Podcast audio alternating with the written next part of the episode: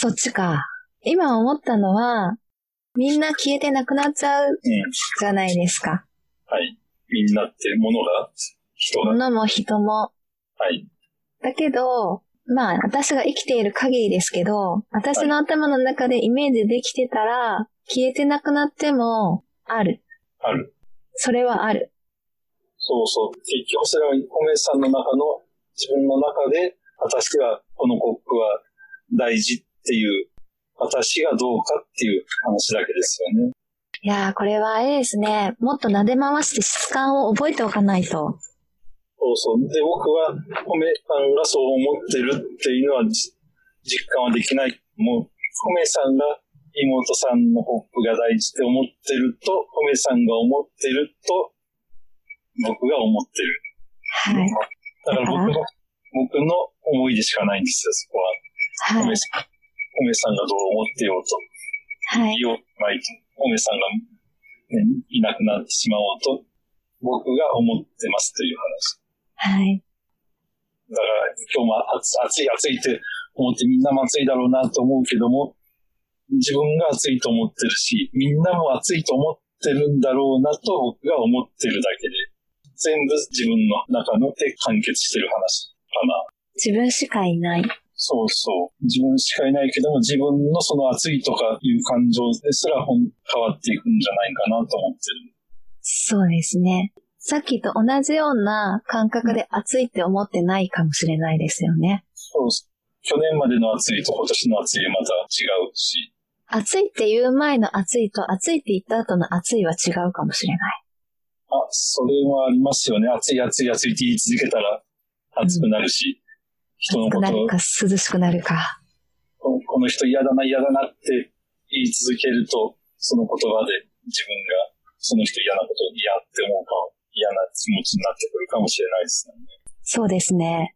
そこは言葉を、コップっていう言葉を聞いて、そこに注意を向けて、コップを思い浮かべて、それが、あ、あのコップだって自分が思う、思うことは、どうやって思うかというと、そのさらに無意識のところですね。昔経験したことで覚えても、子供の頃なんか虫を、虫に刺されたかなんか、ブツブツが嫌だっていうのが、なんでそんな思うんかわからない感情が自分をそういうふうに思いさせてるうん。はずなんだから言葉って変えれるなと。言葉は変えれるというのは、それは単なる記号じゃないから、その意識の部分というか、このイメージの部分を変えれば、イメージの部分は変わらないにしても、その物々のコップを嫌って思うか、まあ、そうでもないんじゃないって思えるかのところは変えていくことができるんじゃないかなと思う。なるほど。そこは、そこを変えるにはさらにその、もう一つ奥奥のところですよね。子供の時に何かがあって、その物々が嫌いになった自分っていうところじゃなくて、そその意識を変え、奥底の意識を変えていく必要があるんじゃないかなと。奥底の意識というのは、その無意識の中の、そうそう。いつの間にか植え付けられた物々が嫌だっていう、もう真実と権利のところを変えていく必要がある。そこはどうやって変えれば、変えることができるんでしょうか？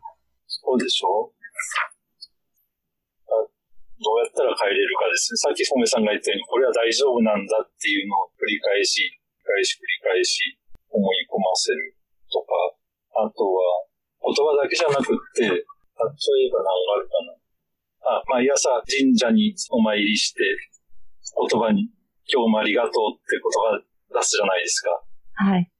言葉口に出して、手を合わせて、心の底からありがとうって思いをこう毎日毎日してると、そういう感謝の気持ちっていうのは、その奥底に積み上がってくるんじゃないかなと思うんです。うん。嘘でも、嘘でもって言っちゃ悪いけど、最初は本当にありがとうと思ってなくても、毎朝感謝と感謝の気持ちとか、笑顔笑顔って言い続けると、うん。なんだかこうしずし、そういう言葉が沈み込んでくるんじゃないかなと思う。うん。感謝、笑顔。この感謝や笑顔、まあ、か感謝と笑顔一緒じゃなくて、感謝今日もありがとうっていう感謝に関しては、うーんと、日常に効果がある。うん。いろんなことに聞いてくると思うんですけどね。いてくるというか、効果が出て聞いてきました？聞いてきてるような気もする。例えば、うん。あの、どんな気づきがあったとか。ああ、どうだろう。なんか、例えば美味しいものを食べたときに、うん。いいっていう言葉って、まあ、あるじゃないですか。それはベロから味覚細胞があって、はいで、。関係通して脳みそに記憶して、あっちね、脳みそに伝わって、そこで、その、何でしょうか、まあ、その美味しい料理のイメージを頭に浮かべて、それを今までのた記憶と対比してから、あ、これは美味しいって思うじゃないですか。はい。まあ、そういった美味しいっていういう言葉に対して、いやいや、これ作った人たちは、例えば、えっ、と、魚だったら、漁師さんが、なんか一生懸命取ってくれたんだなとか、綺麗な海なんだなとか、海に流れる川だったり、太陽だったり、そういうとこまで含めて、ああ、美味しいんだっていう、いわゆる感謝ですよね。いろんなことに感謝できるんだなと。まあ、考えじゃないですけどね。うん。まあ、そういろんな項目が合わさって一瞬で、あ、美味しいっていう言葉に置き換わって口に出すんじゃないかなと思う。なるほど。感謝。感謝、はいくれた人に感謝じゃないけども、それ以外、もっと裏にあるものにもいろんな感謝があるから、美味しいねっていう言葉がスッと出てくるようになったのかなと。うーん。そうその気持ちがなかったら食べて、ああ、腹いっぱい。あまあ美味しいっちゃ美味しいけど、うん、で終わりかなと思うんです。うーん。だから、あそういった綺麗な、綺麗な言葉、綺麗汚いって言っていいんかわからんけど、うん。こういった言葉をいかにたくさんこう深層心理にこう落とし込んでいくかっていうのが大事なのかなと思う。うーん。なるほど。深層心理かどうかわからないんですけど、今、あかりさんの言ってた話を聞いて、一つ思ったのが、たくさんその感謝の言葉を使うようになったら、自然と感謝の方に意識がいくようになった。うん。反応するようになったって思えたんですね。はい。っていうと、まずは数が増えているはいことによって、うんその言葉に対して反応しやすくなっているし、出しやすくなってる、アクセスがしやすくなっているのかなって。うん。だから、そっちの方向のイメージの方にすぐ頭が行く方が、いつもその言葉によって繋がっているから、はい高速ハイウェイみたいに、そっちに、ハイウェイかな、スッていくから、脳が、えっ、と、考え方が変わるっていう可能性があったりするのかなって。そうそう。だからそういうのが自然に出てくるぐらいになったら、本当の真真相心理というか、それが本当の自分になってきてるのかなとは思う。うんいちいち考えなくても。なるほど。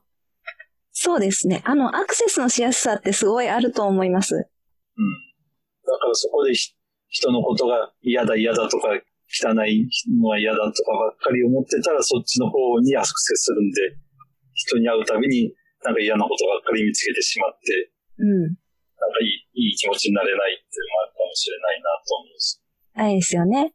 私たちがコップって聞いて、コップをすくい上げてイメージしてるのと一緒で、たくさんの情報がある中で何をすくい上げてイメージするかっていうのは、それは勝手にやられていること？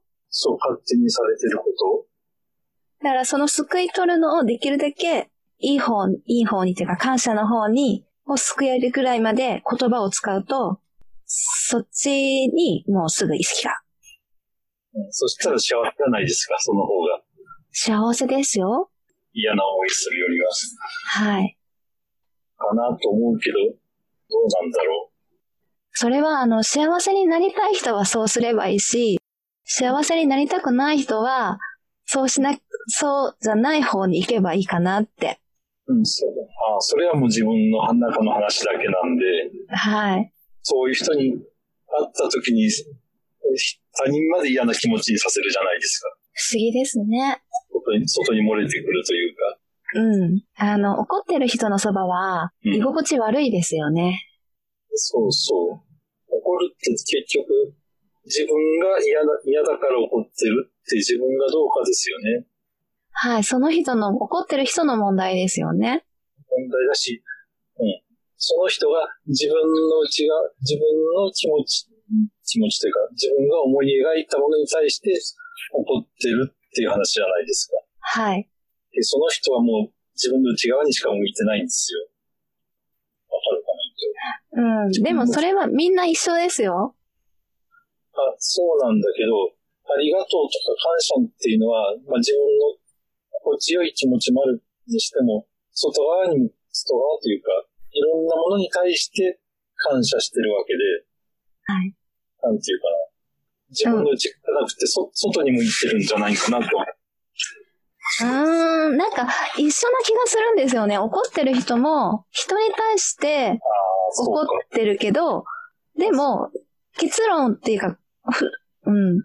ありがとうも人に対してありがとうって。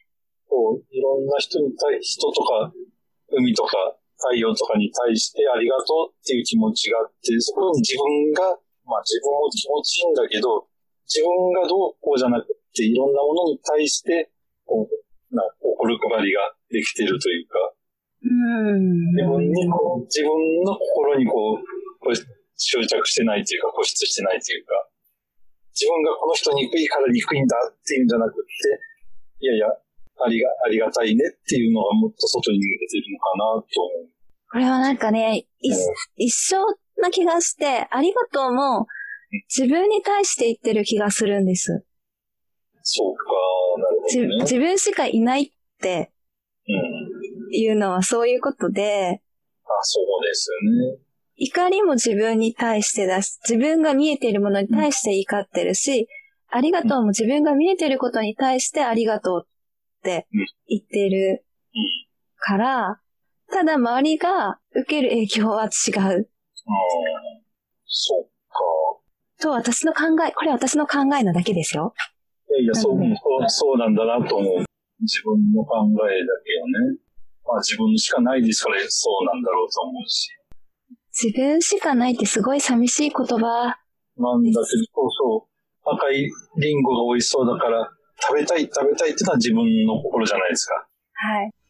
食べたい食べたいで、言うと思ってる人も何しろこのリンゴが食べたくてしょうがないんだっていう人の隣にいるか、うん、が美味しいと私は思う。で、みんなにもそれを分けてあげたいって思ってる人っていうのは一緒なのかなと思う。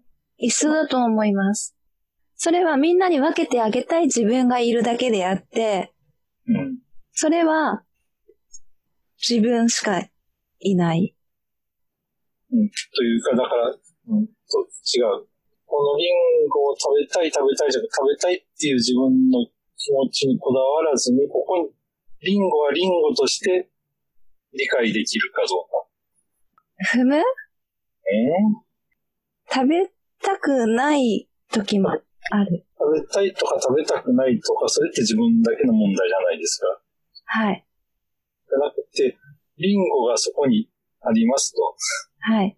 ここを客観的に、リンゴをリンゴとして認識できるかどうかっていうのは、その自分のその気持ちのところじゃないもの、ところ、自分の気持ちから離れて認識できるんじゃないかなと思う。あ、食欲がない時とか大丈夫ですよ。うん、そうそう。食欲がない時はそれでいいと思う。はい。が、お腹空いてたら、つい自分がそれを食べたいになってしまうんで、はい。そこに、その人を人が見てたら、あなんか癒しいなとか、なんか自分ばっかり食べようとしてるなとしか思えない。リンゴとしてしか自分のこの食べたいとかいう思いから離れて、リンゴがそこにあります。じゃあこれをどういうふうにみんなで分けようかとかいう話はできるかどうかなのかなと。リンゴをリンゴとして理解するよ。ねえ。リンゴはリンゴなんですよ。だけど食欲があるときに、このリンゴを食べたいって思うのは当然のことだと思うんですよ。だけど、周りの人も欲しいって言ってきたら、欲しそうだったら、じゃあそれをどうするっていうのも自分なんですよ。うん。だから、なんだろう。それ、でえじゃあ、うん。一緒か。で、それを、その様子、あ、このリンゴ食べたいって言ってるその人を見て、癒しいな、この人って思う人は、その人が癒しいと思ってるだけで、また別の人は、あ、お腹空いているんだな、あ、お腹空いていて元気だなって思う人もいるかもしれない。そうか。どっちが悪い、癒しいのも別に悪いことでは、悪いことは、いい悪いじゃないとは思うんだけど、うん、でもなんか、あまあ、お腹空いたら食べなくちゃいけないから、まあ、リンゴはそうなんだけど、嫌な、コップ、コップでもコップもあるか。嫌な人がいうん、た時に、ものすごく憎しみに満ちた人がそこにいたとして、うん。これ、この人を憎いって思うのは自分のこだわりじゃないですか。憎しみに満ちた人を、を見て、この人は憎い人だって思うのはこの人は嫌な人だって思う。嫌な人、そう嫌な人。嫌っていうのは自分の中のことだけで、はい、その人はその人でいるだけで、はい。他の人が見たら別に嫌とかいうものを首からぶら下げてるわけじゃないんだと思うんですよ。そうですね。